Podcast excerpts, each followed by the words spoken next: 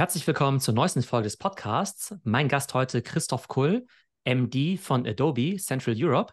Adobe kennt ihr natürlich von Photoshop, aber Adobe kann natürlich noch viel mehr. Da geht es um Marketing, um Kreativität und natürlich auch um künstliche Intelligenz. Und für all diese Themen ist Christoph heute der perfekte Ansprechpartner, weil Adobe natürlich in all diesen Bereichen richtig schön mitmischt. Hallo Christoph, toll, dass du da hallo. bist. Ja, hallo Theo, vielen Dank, dass ich da sein darf. Genau, Christoph, erzähl uns doch mal, was machst du bei Adobe und wie bist du da hingekommen? Ja, du, du hast ja den, den, äh, den englischen Begriff meines, meines Titels schon genannt, ne? MD.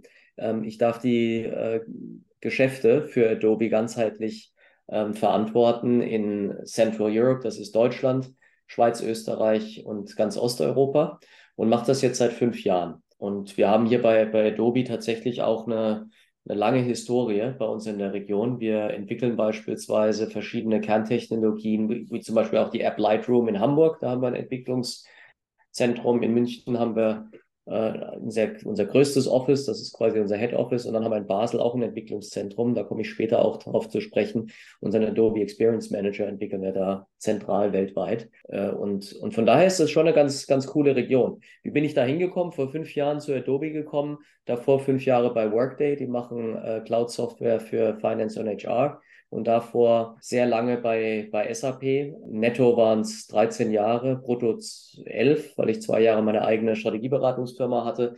Aber im Großen und Ganzen, Theo, war es immer Software. Ja, und ähm, ich äh, bin gerade jetzt bei Adobe sehr glücklich und will eigentlich auch nichts mehr anderes machen, weil wir so ein breites Spektrum abdecken. Du hast ja auch ein bisschen schon angeteasert, ja von Dingen, die wir, du und ich als Konsumenten vielleicht täglich oder immer mal wieder benutzen können, aber auch Software haben, mit der wir die größten Unternehmen der Welt unterstützen, um ihre Kundeninteraktion in der digitalen Welt zu optimieren. Und da können wir vielleicht drauf, drauf zu sprechen äh, kommen, ja, wenn, wenn da Interesse ist, ein bisschen mehr ähm, zu erfahren, was Adobe sonst noch alles macht. Ja, sehr gerne. Das wäre auch mein erster Punkt. Also jeder kennt natürlich irgendwie Photoshop. Natürlich haben die meisten irgendwas mit PDF-Dokumenten zu tun oder die mhm. Leute benutzen eben Premiere.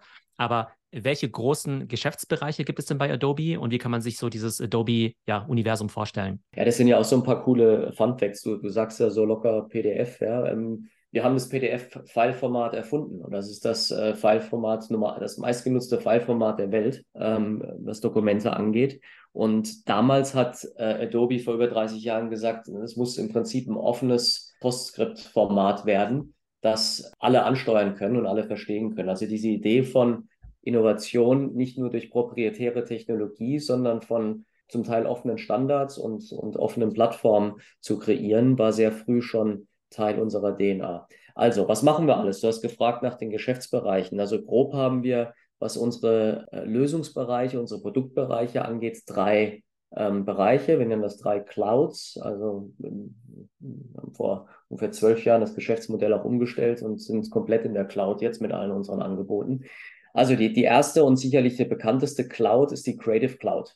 Und darunter fällt auch Photoshop, Premiere Pro, Lightroom, Illustrator, InDesign und viele andere Werkzeuge, die viele Creative Professionals benutzen die bei Hollywood-Produktionen eingesetzt werden, für Filmschnitt, für Spezialeffekte, After Effects zum Beispiel, könnte ich noch nennen. Und das ist insgesamt eines der äh, erfolgreichsten Software-Portfolios im Markt. Das, und, und das ist vielleicht nochmal ein weiterer Schnitt, diese, diese Cloud wird sowohl ähm, wie ich eingangs gesagt habe, für Konsumenten angeboten oder für Profis, ja, die vielleicht äh, eine kleine Agentur haben oder äh, Einzelkämpferin oder Kämpfer sind und sagen, für mein täglich Brot, für meinen äh, Fotografenshop oder für mein, mein Schnittstudio, was ich habe, benötige ich eben die Creative Cloud. Aber auch für die großen Unternehmen, die Kreativabteilungen haben, die Marketingkonzepte äh, erstellen oder, oder kreieren wollen, ist die Creative Cloud das führende Portfolio für Kreativsoftware. Der zweite Bereich ist Document Cloud. Darunter verbirgt sich Acrobat, aber auch elektronische Signaturen, um äh, Kunden zu ermöglichen, eben auch Verträge elektronisch zu unterschreiben. Und der dritte Bereich, der auch am stärksten wächst, ist unsere sogenannte Experience Cloud. Und da helfen wir Unternehmen, die Inhalte, die in der Creative Cloud erstellt und editiert werden, auch auszuspielen, zu analysieren und möglichst gewinnbringend dann im Markt einzusetzen. Und wenn du darüber Gedanken machst, wie passt das denn alles zusammen, dann erklärt sich das ganz gut mit unserer, mit unserem Mission Statement. Ja? Und wenn du im Silicon Valley ein Mission Statement kreierst, dann muss das richtig groß sein. Und wenn da nicht Changing the World drin steht, dann ist es nicht ambitioniert genug. Also natürlich ist bei uns das auch drin. Und unser Mission Statement ist Changing the World through Digital Experiences. Okay. So, und da kannst du dir darunter eben vorstellen, dass wir Unternehmen oder eben auch Institutionen dabei helfen, die gesamte Content Supply Chain, so nennen wir das, ähm, in den Griff zu bekommen. Das fängt eben an beim Fotoshoot, Editieren vom Foto, Kreieren in unterschiedlichen Asset-Größungen, damit ich es auf Instagram und auf einem Laptop oder vielleicht auch großen Billboards äh, ausspielen kann oder eine, eine Verpackung damit gestalten kann. Und das Ganze muss natürlich durch Approval-Prozesse, muss hochauflösen oder vielleicht nicht so hochauflösen. Vielleicht willst du auch Bewegtbild dabei haben. Das Ganze wird in Kampagnen eingekippt und von den Marketingabteilungen als digitales Erlebnis ausgespielt. Und da muss es natürlich personalisiert ankommen. Dafür brauchst du Daten, das musst du analysieren und irgendwann wird es vielleicht monetarisiert, dass du und ich vielleicht ein neues Fahrrad online kaufen. Der gesamte Zyklus, diese Supply Chain decken wir mit unserem Lösungsportfolio ab. Also ich glaube, unter der Creative Cloud können sich ja die meisten was vorstellen. Mhm. Beim Experience Manager, also ähm, könnte man auch sagen, das ist jetzt die Marketing Cloud oder steckt da noch mehr dahinter? Oder welche Tools fallen denn da drunter? Ja, also, also früher haben wir es tatsächlich auch Marketing ähm, Cloud genannt. Allerdings ist in unserer ähm, Definition das, das Thema, was wir da ähm, bespielen, viel breiter zu fassen als Marketing. Ja, also ich, ich gebe dir ein Beispiel. Wir haben ein großes B2B-Unternehmen als Kunden, die haben Tausende von Ärzte als, als Kunden. Diese Ärzte kaufen nicht immer, sondern die müssen auch mal nachschlagen, wie das eine medizinische Gerät funktioniert oder wollen Referenzen oder wollen gucken, dass die Zertifikate stimmen etc. Auch da brauchst du ein digitales Erlebnis und das ist nicht unbedingt Marketing. Und das muss natürlich auch entsprechend ausgespielt werden. Also ein ganz banales Beispiel. Was verbirgt sich dahinter? Wir nennen es Experience Cloud und das ist der Überbegriff zu verschiedenen Produkt oder Lösungen, die unten drunter sind. Und einer davon ist auch der Adobe Experience Manager. Ist vielleicht ein bisschen verwirrend mit Experience Cloud und Experience Manager. Und der Adobe Experience Manager ist das führende Content Management System.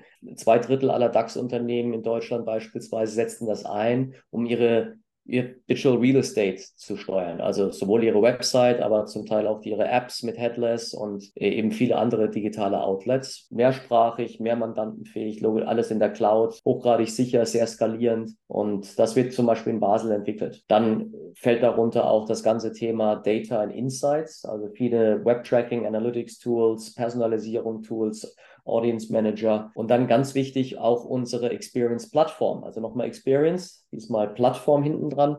Und das ist unser großes, unsere große Wette, wenn du so willst. Da haben wir vor sechs Jahren angefangen, zu, eine Plattform zu entwickeln, die es Unternehmen ermöglicht, ihre Kundendaten zu verwalten, zu aktivieren, zu attributisieren und sie eben dann an den Stellen nutzen zu können, wo es Sinn macht. Also CDP ist, ist so der, der weit, weitläufige Name, ist ein Aspekt von dieser Plattform aber auch Dinge wie Journey Optimization, die ganzen Customer Journeys aufzubauen, sie dann zu aktivieren über, nächster Punkt, Journey Management. Und last but not least, auch, auch wichtig innerhalb dieser Experience Cloud haben wir auch Adobe Commerce. Das war eine Akquisition Magento vor, ich glaube, sechs Jahren. Somit können auch Unternehmen das dann, was sie alles als Erlebnis aufbauen, auch monetarisieren in ihrem Webshop am Ende des Tages. Das heißt, äh, da bietet ihr dann auch E-Commerce-Lösungen an. Genau, also Magento ist, ist die führende Shop-Plattform sogar äh, mit den meisten Kunden weltweit. Und das ist auch Bereich der äh, ein, ein Teil dieser, dieser Experience Cloud. Was ich mir jetzt gerade frage, wenn man jetzt über den Marketing oder den Tech-Stack jetzt nachdenkt oder den Experience-Stack, also wer mhm. sind denn jetzt eigentlich genau eure Kunden? Also was mir irgendwie noch vorstellen kann, dass es vielleicht einen, weiß nicht, einen äh, CMO gibt und der sagt irgendwie, okay, wir brauchen jetzt irgendwie Analytics-Tools, wir brauchen Content-Management oder Asset-Management-Tools. Ja. Sozusagen, wer ist denn euer Counterpart? Wer kauft eure Tools ein? Beziehungsweise, wer ist denn sozusagen jetzt im Kreativbereich? Also, wo ist der denn angesiedelt, der jetzt eben sagt, okay, wir brauchen jetzt irgendwie, weiß nicht, Illustrator, Photoshop und Premiere? Ja, da, da müssen wir vielleicht einen Schritt zurückgehen, ja. Also, was wir im Markt sehen und auch viele der, der renommierten Analysten und, und Beratungsunternehmen ähm, sind da mit uns einer Meinung, ist, dass Unternehmen, die erfolgreich sind, verstanden haben, dass das Erlebnis, die Interaktion mit Kundinnen oder Interessentinnen, das sind, was sie abhebt von dem Wettbewerb. So.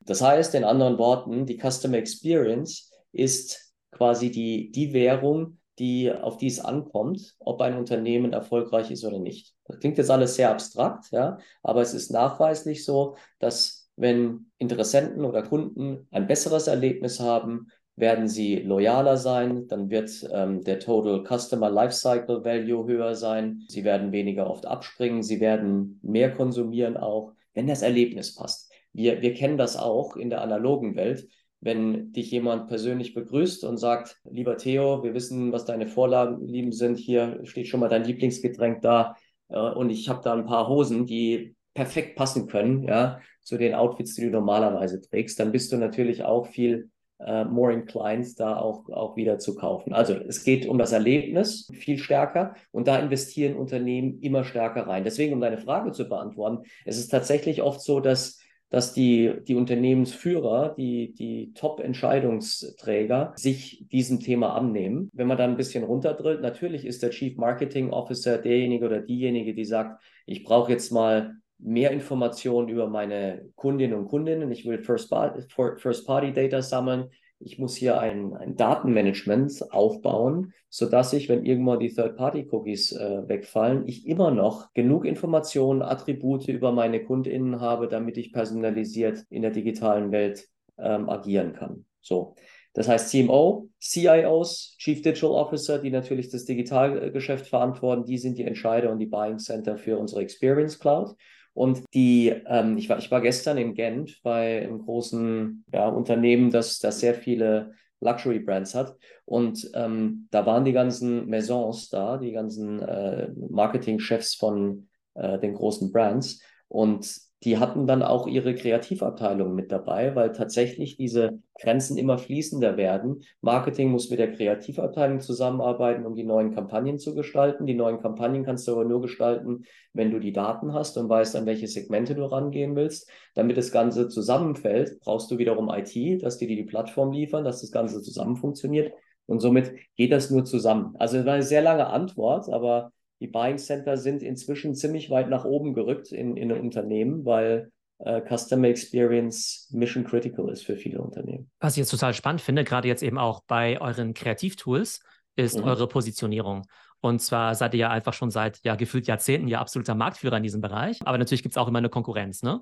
Mhm. Und gerade jetzt bei Photoshop ist es so, ich finde, das ist auf den ersten Blick erstmal so ein bisschen intimidating, finde ich, wenn man das zum ersten Mal aufmacht, weil da einfach eine Million Knöpfe sind. Und ich kann mir halt vorstellen, dass halt ähm, ja auch sehr viele junge User, vielleicht auch eher so Influencer, Content Creator, vielleicht am mhm. Anfang erstmal sagen, hey, also ich finde andere Tools so ein bisschen einfacher. Irgendwie sowas wie Canva oder CapCut oder ich mache halt meine Videos direkt in TikTok, weil mhm. Premiere ist für mich zu kompliziert. Wie siehst du sozusagen diese Positionierung und diesen Wettbewerb? Sagst du, hey, das ist irgendwie, das sind irgendwie super Einsteiger-Tools und irgendwann migrieren die sozusagen zu den Profi-Tools? Oder sagt er, nee, eigentlich wollen wir einen Anspruch haben, alle abzuholen und unsere Tools sind eigentlich auch ja so bedienerfreundlich, dass eigentlich ähm, ja jeder auf Anhieb die auch versteht. Auch da wieder vielleicht erstmal, wo kommen wir her vom, vom Denken her? Ja, wir wollen die absoluten Profis natürlich mit den Tools aus, ausstatten, die sie brauchen. Da dürfen wir nicht aufhören. Ja, da treiben wir auch unheimlich viel Innovation bei Photoshop, Premiere Pro und so weiter. Aber natürlich sehen wir als Unternehmen ähm, auch die, ja, in Anführungsstrichen, die Verantwortung,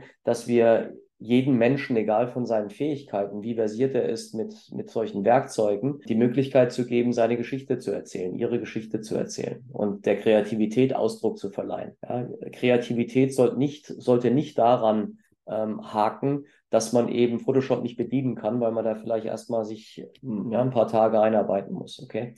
So. Und deswegen haben wir schon gesagt, wir wollen neue Benutzergruppen erschließen.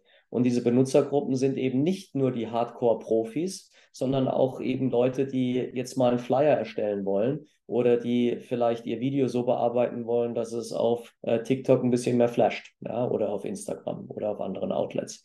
So, und deswegen haben wir tatsächlich muss man auch offen sagen, und viele wissen das, haben tatsächlich in der Vergangenheit uns immer wieder mal versucht, solche Einstiegstools, also es gab Prem oder ja, Premiere Rasch ist so ein Beispiel, wo man quasi in abgespeckter Version ähm, auch auf dem Mobile-Device seine Filme besser editieren konnte. Aber wir sind inzwischen dazu gekommen, dass wir ein webbasiertes und auch appbasiertes kostenloses Portfolio anbieten. Das ist als Einstieg immer kostenlos, nennt sich Adobe Express und da ist alles drin.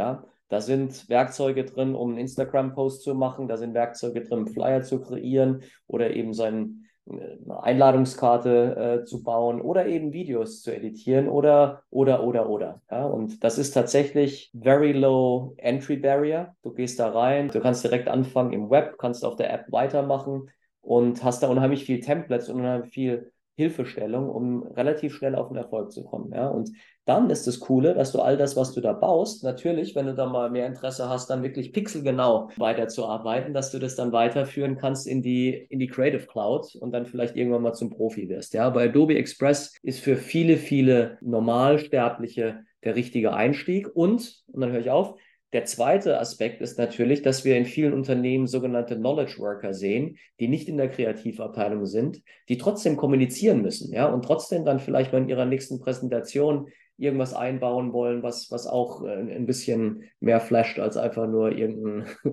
Clipart, die man sich runterlädt.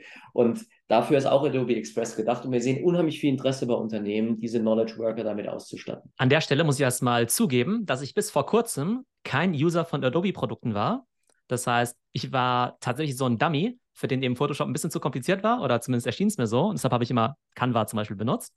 Mhm. Ähm, oder weil ich irgendwie Apple-User bin, benutze ich irgendwie Final Cut Pro statt Adobe Premiere. Jetzt muss ich allerdings sagen, durch das Thema künstliche Intelligenz finde ich einfach diese Features, zum Beispiel Generative Fill, auf das wir gleich kommen, bei Adobe Photoshop, das finde ich halt so genial und ganz ehrlich um Welten besser als bei allen anderen Tools, dass mich das dann eben auch dazu geführt hat, zu sagen, okay, jetzt muss ich das Tool mal ausprobieren. Und okay, das hat halt eine gewisse Learning Curve. Und mhm. ja, das kostet vielleicht auch ein bisschen mehr, aber die mhm. Ergebnisse sind halt mal sowas von viel besser. Mhm. Oder jetzt eben auch beim Thema Video-Editing, ne? wenn es jetzt eben darum geht, okay, ich will jetzt ein TikTok-Video machen. Klar, Editing ist relativ einfach, aber da jetzt irgendwie auch vernünftig, sage ich mal, das äh, Audio zu bereinigen oder jetzt irgendwie auch coole ja, Transkripte zu machen, Captions zu erstellen automatisch und so weiter. Ne? Da spielt das Thema KI wieder natürlich eine Riesenrolle. Genau. Und ich finde, da ist sozusagen die Value Proposition einfach gigantisch, die er da gerade anbietet. Mhm. Und ne, das ist jetzt quasi auch unsere ja, Überleitung zum Thema künstliche Intelligenz. Ja. Ich finde, da seid ihr ja einfach äh, super positioniert. Ich finde, neben Microsoft wohl das Softwareunternehmen auf der Welt, das da am meisten auch in ja, aller Munde ist, weil ihr da einfach jetzt schon eben nicht nur theoretisch irgendwelche Lösungen prophezeit, sondern eben auch heute schon anbietet. Genau, vielleicht erste Frage zum Thema künstliche Intelligenz. Wann hast du denn so gemerkt, okay, das ist echt so das Next Big Thing, das Thema hebt so richtig ab? Da muss man vielleicht auch ein bisschen unterscheiden in der ähm, Definition. Also künstliche Intelligenz macht Adobe jetzt schon seit äh, fast einer Dekade. Ähm, das nennt sich Sensei bei uns und die klassische künstliche Intelligenz, das klassische Machine Learning, wo die Maschine selbstständig anfängt, äh, durch äh, Mustererkennung und anderen Dinge dann entweder Vorschläge zu machen oder eben gewisse Aktionen schneller automatisiert durchzuführen, das gibt schon sehr, sehr lange. Was jetzt aber angefangen hat, um deine Frage zu beantworten, ist eben, dass wir mit Generative AI durch die Compute Power und diesen massiven Anstieg an Content, mit dem wir auch die Maschine füttern können, inzwischen in so einem Reifegrad angekommen sind, der das Ganze eben wirklich kommerziell nutzbar macht in der Breite. Und JetGBT, wir hatten vorhin kurz in der Vorbereitung drüber gesprochen, das hat ja auch erst jetzt richtig an Fahrt aufgenommen, weil das Ding halt jetzt erst, ja, mit so viel Material gefüttert wurde, dass es echt funktioniert, ja. Und darüber wollen wir aber nicht sprechen, weil das, äh, was wir machen, ist tatsächlich unser Language Model selbst zu bauen und unsere Language Model mit unserem eigenen Content ähm, zu füttern. So. Und das macht das Ganze natürlich ein bisschen, bisschen anders als die, die anderen Anbieter, weil erstens wissen wir, was wir tun seit vielen Jahren und zweitens ist es damit kommerziell sicher und abgesichert für jeden, der das nutzt, im Sinne von IP und Corporate äh, Copyright und so weiter. Wir, wir machen es seit zehn Jahren, seit ungefähr drei Jahren sind wir an Gen AI dran und ähm, inzwischen, und wir werden dieses, diesen Monat auch nochmal eine generelle Verfügbarkeit dann announcen von, von Firefly was du vorhin angesprochen hast, das gibt mir echt immer wieder Gänsehaut, wenn ich darüber nachdenke und wenn ich das sehe, äh, das Generative Fill. Das, das basiert eben auf den Informationen, die wir in Adobe Stock haben. Das haben wir über 320 Millionen äh, Assets drin die von unserer Community, von unseren Partnern eben dort zur Verfügung gestellt werden zum kommerziellen Nutzen. Ne? Verkaufen Fotografen über diese Plattform ihre Inhalte. Wir haben selber mit diesen Menschen, die über diese Plattform ihre, ihren Content zur Verfügung stellen, Verträge, dass wir sicherstellen können, dass erstens keine Copyright-Verletzungen erfolgen mit den Inhalten, die auf dieser Plattform ähm, stattfinden. Und zweitens, dass wir sie nutzen dürfen äh, in anonymisierter Form für unsere, für unser Large Language Model. So. Und was kann das jetzt? Was kann dieses Generative AI? Du hast vorhin Generative äh, Fill ähm, angesprochen. Genau, vielleicht nochmal kurz dazu, vielleicht auch um die äh, Zuhörer abzuholen. Also ich glaube, was wir erklären sollten, ist ja, was ist sozusagen Firefly? Ja. Was ist Generative Fill? Ja. Ähm, wo finden diese Features dann eben auch statt? Ja. Aber vielleicht einfach nur zu Generative Fill. Ich glaube, das haben ja die meisten schon gesehen, weil es ja so dermaßen viral gegangen ist. Ja. Ich liebe einfach dieses Feature. Ähm, wie gesagt, ich bin totaler Photoshop-Dummy, ja. Also ich kenne mich da null aus. Aber man kann da einfach eine Datei eben öffnen, ein mhm. Bild dann eben reinhauen. Und dann kann man eben einfach sagen, nehmen wir an, man ist jetzt irgendwie im Urlaub, hat irgendwie ein Bild aufgenommen vor dem Eiffelturm und im Hintergrund sind irgendwelche lästigen Touristen, dann könnte man zum Beispiel sagen, okay, man kreist die jetzt einfach mal ein, man markiert die und sagt einfach irgendwie Remove. Oder ein anderer cooler Use Case ist für mich, ich habe jetzt irgendwie ein Bild in Hochkant aufgenommen, bräuchte es jetzt aber gerne in 16 zu 9. Und dann kann ich eben einfach mir sozusagen links und rechts die fehlenden Informationen dazu erfinden und einfach sagen, hey, ergänzt doch mal bitte das Bild. Und die KI ist eben so smart, um eben zu sehen, ja, okay, gut, ich sehe jetzt zwar nur das Hochkantbild, weiß aber, was links und rechts da zugehören würde wenn zum Beispiel das ein Bild vom Theo in den Bergen zum Beispiel ist. Ne? Da ich ja kein Grafiker bin, würde ich, also ich könnte halt niemals so ein richtiges Asset selber zeichnen zum Beispiel. Ne? Aber jetzt einfach sagen zu können, okay, mach das mal weg, ergänzt das mal oder einfach zu sagen, hey, ich markiere jetzt einen Bereich und sage, okay, füg da mal einen Delfin ein oder sowas, ja, ist halt wirklich unglaublich, rein von der Funktionalität. Und dazu eben auch noch diese, ja, Sicherheit, dass ich eben weiß, ja, okay, gut, ähm, da wird mich jetzt niemand verklagen im Anschluss, weil mhm. eben ja euer Modell dann eben auf entweder ja, lizenzfreien oder lizenzierten Inhalten eben äh, trainiert worden ist. Also genau. als Anwender absolut genial, sollte wirklich jeder austesten. Mhm. Ähm, aber vielleicht nochmal zur Definition. Ähm, genau, was ist, wie müssen wir jetzt Firefly einordnen? Ist das quasi euer Large Language Model? Und was sind sozusagen die Hauptfeatures, die heute auch schon ja, viel genutzt werden? Firefly ist der Überbegriff ähm, für Gen AI im Umfeld von, von Content. Also entweder Prompt to Content ähm, oder Prompt to Picture oder zum Beispiel, wenn du neue Schriftarten generieren willst und so weiter, das ist der Überbegriff. Und für alle, die es mal ausprobieren wollen, mit einem Prompt, übrigens inzwischen in, ich weiß gar nicht mal, zig verschiedenen Sprachen, also Deutsch auf jeden Fall, Englisch, Französisch und so weiter, gibst du den Prompt ein und sagst, ich hätte gerne ein Bild von zwei Jungs, die sich im Podcast äh, unterhalten und bitte von hinten eingestellt, dass man, äh, dass man den Rücken von einem sieht, dann wird das generiert. Ja, so ist ziemlich abgefahren und dann kann man es in verschiedenen Ausprägungen irgendwie haben, ob man es eher ein bisschen künstlich haben will oder als Aquarell oder eben fotorealistisch. Also Firefly, wenn man so will, der Überbegriff für die Funktionalität, wie kann man mit künstlicher Intelligenz neuen Content kreieren. Findet zum Beispiel auch statt in deinen Beispielen, wenn du ein Bild von Theo äh, vor dem Berg hast, ja, und jetzt hast du vielleicht noch den Wunsch, links und rechts eine, eine Ziege und ein Labrador einzufügen, dann kannst du das über Prompt eingeben, inzwischen auch in Photoshop, ja, und dann werden dir Vorschläge gemacht. Und das Coole daran ist, und deswegen künstliche Intelligenz, da wird nicht irgendwie so ein, so ein stumpfes, ausgeschnittenes Foto von einem Hund reingestellt, sondern natürlich erkennt die künstliche Intelligenz, wie die Sonneneinstrahlung ist. Wo sind die Schatten? Ja, gibt es einen Schatten von Theo auf, auf der Wiese, auf der er steht? Ja, und dementsprechend wird der Hund mit derselben Beleuchtung, mit demselben Schatten da eingefügt. Ja, ganz abgefahren wird es, wenn du, habe ich gestern gesehen, in einer in einer Demo, wenn du sagst, bitte füg mal ein, ähm, ein Bergsee da ein auf diesem Foto, um in dem, in dem Thema zu bleiben. Und dann werden auch die Reflexionen von dem Rest des Bildes darauf projiziert. Ja? Und das sind halt alles Dinge, die sind so cool. Ähm, und wir wissen auch gar nicht, was alles noch möglich ist, ja, weil natürlich die Maschine da selber die Fähigkeiten sich, sich aneignet und immer besser wird. Ja?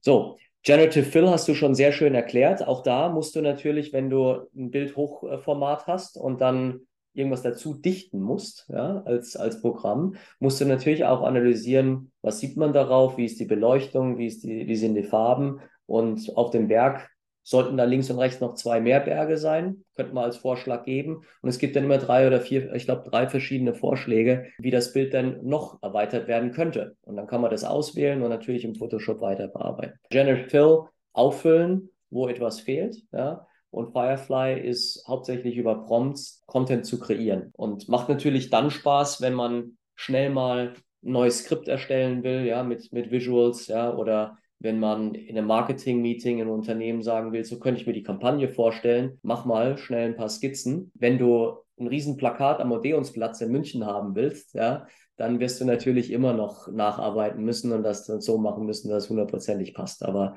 gerade für so Ideation und Kreativität ist es natürlich genial. Ich muss auch sagen, gerade beim Generative Fill, da ist halt auch immer dieser Aha-Effekt immer so riesig. Also ich mache ja super viele Vorträge, Demos, ich gebe ja auch Trainings zum Thema AI. Und immer wenn wir uns dann ein Bild nehmen, also nehmen wir mal an, du hast jetzt ein Bild von irgendwelchen Personen, wo du jetzt nur den Oberkörper hast, ja. Und dann sagst du irgendwie, okay, mach mir mal noch die Beine und die Füße dazu irgendwie, ja. Und dann ne, markiert man halt diesen Bereich. Und dann gibt es ja eine kurze Zeit quasi diesen, ne, diesen äh, Fortschrittsbalken. Ne? Man muss ja einen Augenblick warten, bis es dann eben auch generiert wird in Echtzeit. Und dann kommt das Ergebnis und es sieht halt meistens auf Anhieb gleich so gut aus, dass dann alle echt sagen, wow. Und obwohl ich es jetzt echt schon ein paar hunderte Male oder auch tausende Male schon gemacht habe, erstaunt es mich halt echt immer wieder, wie gut da eben auch diese Qualität ist. Wie gesagt, also für mich halt auch ein eindeutiger USP jetzt vielleicht gegenüber anderen Softwarelösungen, die einfach bei diesem Thema KI eben noch nicht so weit sind. Beim Thema Video-Editing, damit habe ich jetzt noch nicht so viel rumgespielt. Ich habe nur vor, so ein, vor, ein paar Monaten mal diese, ich sag mal, Promo-Videos gesehen mit irgendwie äh, automatischen Captions, irgendwie automatisch irgendwie B-Roll irgendwie einbauen, mhm. dann eben auch, ähm, weiß nicht, Color Grading und so weiter. Ähm, wie viel davon gibt es denn schon oder ist das quasi ein Preview gewesen? Ja, das ist im Preview, das ist Beta ähm, noch. Ähm, also wird jetzt auch als Beta rauskommen, sodass dann die, die, die möchten, das auch schon mal ausprobieren können ich habe jetzt gar keinen Zeitstrahl, das, aber wir reden hier immer von Monaten. Ne? Also wir reden nicht von Jahren, sondern von, von Wochen oder Monaten. Aber der Fokus war jetzt tatsächlich erstmal auf, auf Still, Stillbild. Ja, ähm, und äh, ja, aber, aber da kommt viel. Also was zum Beispiel schon verfügbar ist, das ist aber nicht dieses Generative AI, ist, wenn du, ein schöner Use Case, du, du hast einen Film mit einer ordentlichen Kamera aufgenommen von, sagen wir mal, einem Snowboardfahrer, der einen Berg runterfährt. So. Jetzt kannst du dir vorstellen, dass der Snowboardfahrer nicht immer in einer Linie runterfährt, sondern der fährt schön seine Bogen und ist dann vielleicht mal weiter rechts im Bild und weiter links im Bild. So, jetzt willst du das Ganze auf Instagram posten. Wo schneidest du da? Ja, wenn du da immer nur in der Mitte schneidest, dann kommt er mal rein und fährt er wieder raus und so weiter. Und natürlich kann die künstliche Intelligenz erkennen, was für ein Objekt sich da bewegt und kann natürlich diesen, diesen Hochkantausschnitt dann mitführen mit dem Snowboardfahrer, ja, sodass du viel schneller ans Ende deines, deiner Arbeit kommst, als, als das vielleicht, ja, du kannst es auch heute schon dahin kommen, aber es ist natürlich viel, viel aufwendiger, wenn du die einzelnen Frames dann da äh, verschieben musst, ja. Und ja, das geht heute schon, ist auch künstliche Intelligenz. Wobei, da stellt sich mir natürlich die Frage nach dem Watermarking oder Authentizität.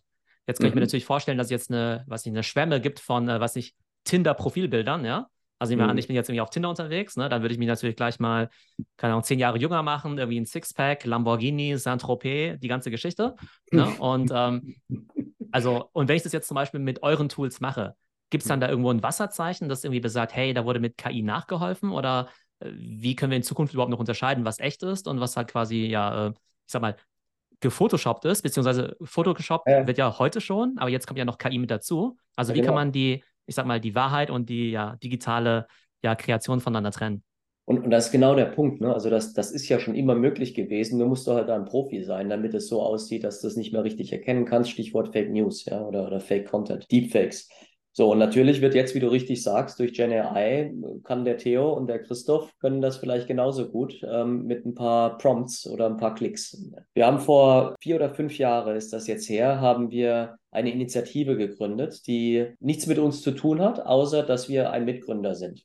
Und die nennt sich Content Authenticity Initiative. Die Content äh, Authenticity Initiative ist neben uns noch von New York Times und Twitter gegründet worden. Inzwischen haben wir 1000 Mitglieder, Deutsche Presseagentur, Funke Media Gruppe, Axel Springer Verlag, aber auch Nvidia oder Kamerahersteller wie Leica, Sony und Nikon sind, sind mit dabei. Und wir haben uns quasi gemeinsam zusammengetan, dass wir mit einem offenen Standard uns dieser Schwemme von Deepfakes oder Fake Content entgegenstellen. Ja, weil du und ich wollen, wenn wir Zeitung lesen, nicht den Papst im Puffjacket äh, sehen, ja, sondern wollen, also zumindest ich, will wissen, dass was ich da lese auch richtig ist und nicht äh, ge getempert wurde. So. Und genau da kommt ein wesentlicher Aspekt ähm, mit rein und das sind die Content Credentials. Die Content Credentials sind auch wieder ein offener Standard. Die sind wie ein Wasserzeichen, die auf ein, ein, ein Stück Content gesetzt werden und die alles mitschreiben, was eben editiert wurde. Und auch, wenn mit Firefly oder mit GenAI irgendwas ähm, dazu gedichtet wurde oder dazu gemacht wurde, wird das in den Content Credentials mitgeschrieben. Es geht so weit, dass eben die Kamerahersteller beim Erfassen eines Fotos diese Content Credentials schon uneditierbar auf das JPEG oder auf was immer da für ein Format kreiert wird, draufpacken und es dann zum Beispiel von Photoshop, wenn es dann da reinlädst ja, und dann editierst, mitgeschrieben wird. Und das ist deswegen offen, damit unsere Marktbewunderer wie Canva und so weiter, dass die natürlich da, und die haben auch sich äh, angefangen damit auseinanderzusetzen, die kommen auch alle mit auf die Initiative, weil das natürlich etwas ist, was unabhängig sein sollte von Software. So, und gerade mit GenAI und das siehst du auch, wenn du jetzt auf firefly.adobe.com gehst, kannst kostenlos ausprobieren und dann anfängst, so ein paar Bilder zu, zu kreieren durch Prompts, steht immer drin, die Content Credentials werden mitgeschrieben und es wird draufgeschrieben, es wurde kreiert an dem äh, Datum von dem Rechner mit, oder von dem User, nicht dem Rechner, mit Firefly. So. Und damit hat dann jeder Leser, also wenn dann FAZ einen Online-Artikel hat, da ist ein Foto drauf, sind die Content Credentials drauf, kannst du gucken, was mit dem Bild gemacht wurde. Gut, es wurde ein bisschen heller, ein bisschen schärfer gemacht, aber in diesem Krisengebiet wurde nicht irgendwie jemand dazu retuschiert oder wegretuschiert, ja. Aber wie kann ich dann als äh, normaler User diese Credentials einsehen? Also macht dann die rechte Maustaste und äh, genau. das, das, das kommt dann mit bei digitalen Inhalten, dass da quasi ein Wasserzeichen, ja ähnlich, du kannst dir ähnlich vorstellen wie dieses blaue Zeichen bei Instagram an einem Account, ja, ja. hast du dann quasi äh, so, eine, so eine Überprüfung. Okay, sehr spannend. Aber muss ich mir sozusagen Mühe geben, um jetzt bei jedem Foto, also muss ich jetzt quasi bei jedem Foto irgendwie überprüfen, naja, jetzt muss ich mir die Content Credentials anschauen? Oder gibt es eine Art Selbstverpflichtung der Industrie, dass wenn ich bis zum gewissen Grade die Tools eingesetzt habe, dann tatsächlich irgendwie ein super ja, ersichtlicher Stempel dann draufkommt. Äh, also es ist freiwillig, ja, und aber wie du sagst, die Industrie hat sich dazu verschrieben, da sie natürlich auch sicherstellen wollen, dass, dass ihre ähm, Berichterstattung oder ihre Nachrichten eben nicht, an denen nicht gezweifelt wird. Ja, also von daher, wir, wir glauben daran, dass du, und, und ich meine, der, der Zulauf, den wir haben in den Jahren zu dieser Initiative, zeigt eigentlich, dass da ein großes Interesse dran ist, dass das eben selbstverpflichtet äh, wird und dass das niemand aufzwingen muss. Wie ist denn die Resonanz eurer Kunden, wenn es um das Thema Gen AI geht? Also sind die noch so ein bisschen verhalten und warten erstmal ab oder rennen die euch jetzt schon die Bude ein und wollen alle die neuesten Features haben? Mhm. Also wir, wir waren ziemlich skeptisch, ähm, ganz ehrlich, weil wir nicht absehen konnten, wie die Resonanz ist. Wir hatten natürlich viel mit unseren äh, Anwendern gesprochen im Vorfeld, mit denen es auch zusammen entwickelt.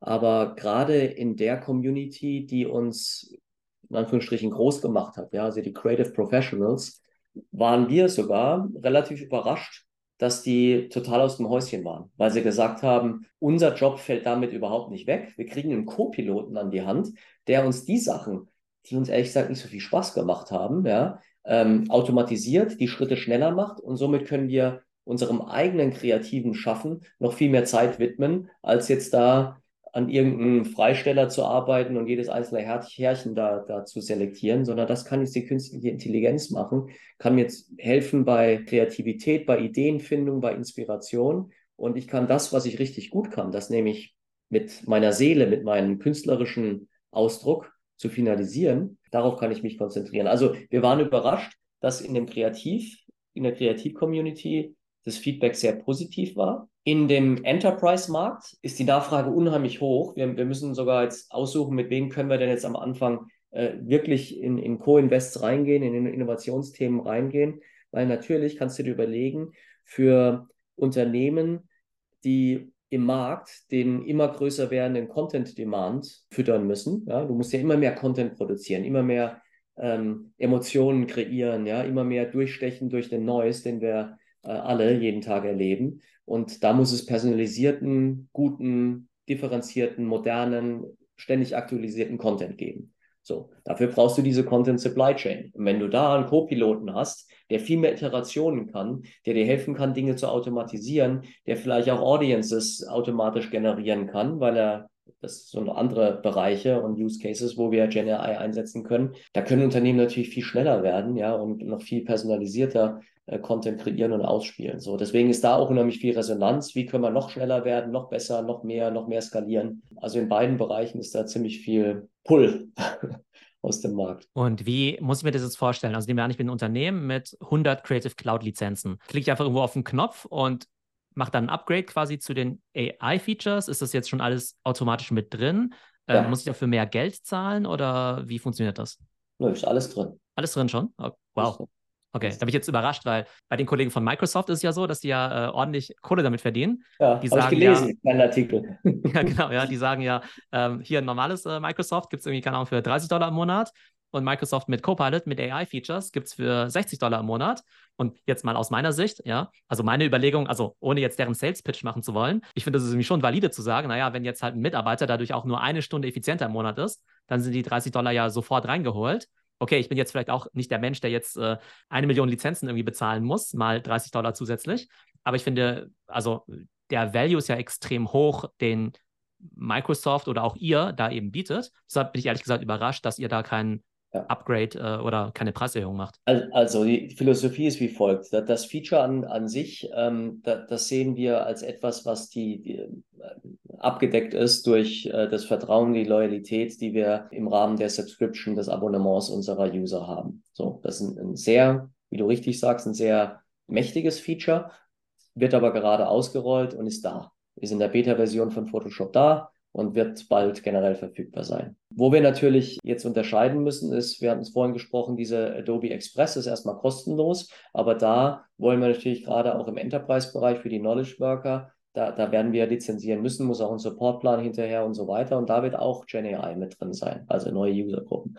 Und der nächste Punkt ist, viele Unternehmen sind an uns herangetreten und haben gesagt, das ist ja schön und gut, dass ich da auf diesen Tisch eine Handtasche drauf generieren kann. Aber ich bin Prada beispielsweise und ich hätte gerne eine Prada-Tasche da drauf, damit ich das äh, intern in meinen Marketingkampagnen dann anfangen kann zu nutzen.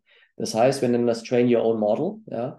Und wir fangen gerade an, für Unternehmen die Möglichkeit zu geben, dass sie dieses Modell, dieses Firefly-Modell ähm, auch nutzen können mit ihren eigenen Assets, mit ihrer eigenen Corporate Identity, mit der eigenen Farbensprache, mit ihren eigenen Produkten und, und Objekten, die sie da ein, einphasen wollen. Und das wird natürlich ähm, dann auch, auch was kosten. Ja, da sind wir gerade dabei, uns zu überlegen, wie das preislich sich darstellen kann. Okay, das heißt, ich kann entweder zum Beispiel Photoshop nutzen, also quasi als Software as a Service, mhm. oder tatsächlich auch Firefly quasi als Model as a Service, dass ich dann eben als Prada sage, naja, bevor ich mir jetzt ja. mein eigenes KI-Modell baue, dann ja. nehme ich doch mal das von äh, Adobe und fütter ja. das mit meinen eigenen Daten.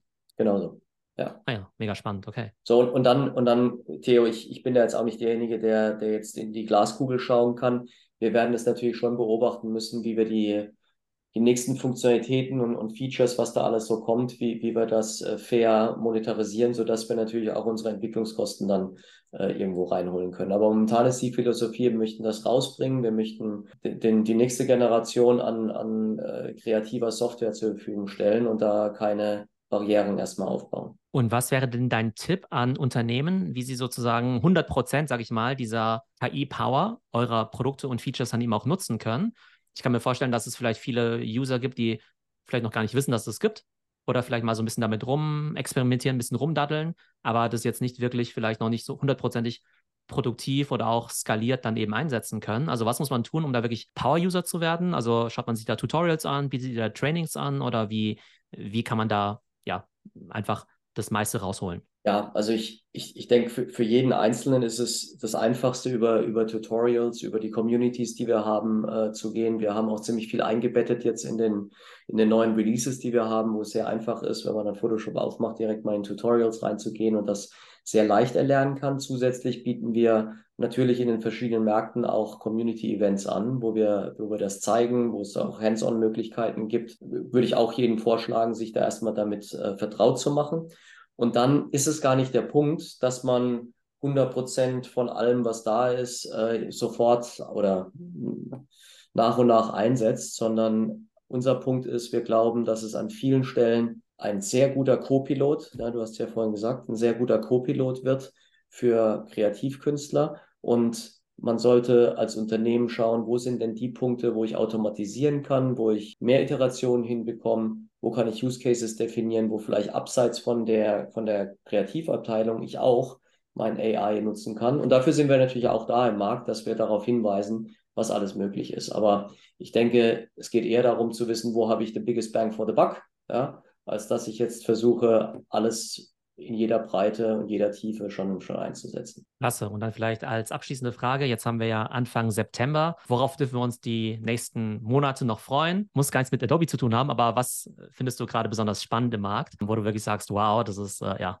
ja, faszinierend oder einfach ein super spannender Trend. Ja, wir haben ja vor, vor einem Jahr haben wir ja über Metaverse äh, gesprochen und äh, viel darüber philosophiert, wie, wie geht es denn da, da weiter. Das ist so ein bisschen, da war vielleicht ein bisschen zu früh. Ich freue mich tatsächlich darauf zu sehen, wie Gen AI, was ja jetzt so viele erstaunt und, und so ein Hype ist, wie das wirklich umgesetzt wird. Wir haben zum Beispiel mit einem großen deutschen Konsumgüterhersteller jetzt ein Gen AI Innovationsprojekt begonnen und wollen bis Ende Oktober ein MVP fertig haben, was wir dann auf einer großen Bühne äh, zeigen, wie es wirklich eingesetzt wird. Ja, also nicht so im Labor und schaut mal, was möglich ist, sondern hey, das wird jetzt eingesetzt in diesem Prozess, wie Content erstellt wird, wie Kampagnen befüttert werden, wie die ausgespielt werden, wie es personalisiert wird, wie automatisch äh, Audience, äh, Audiences kreiert werden, ohne dass jemand da irgendwie definieren muss, ich hätte gern die 25- bis 30-Jährigen, sondern die Maschine macht's. Und wir füttern sie richtig und wir beobachten und, und steuern dann.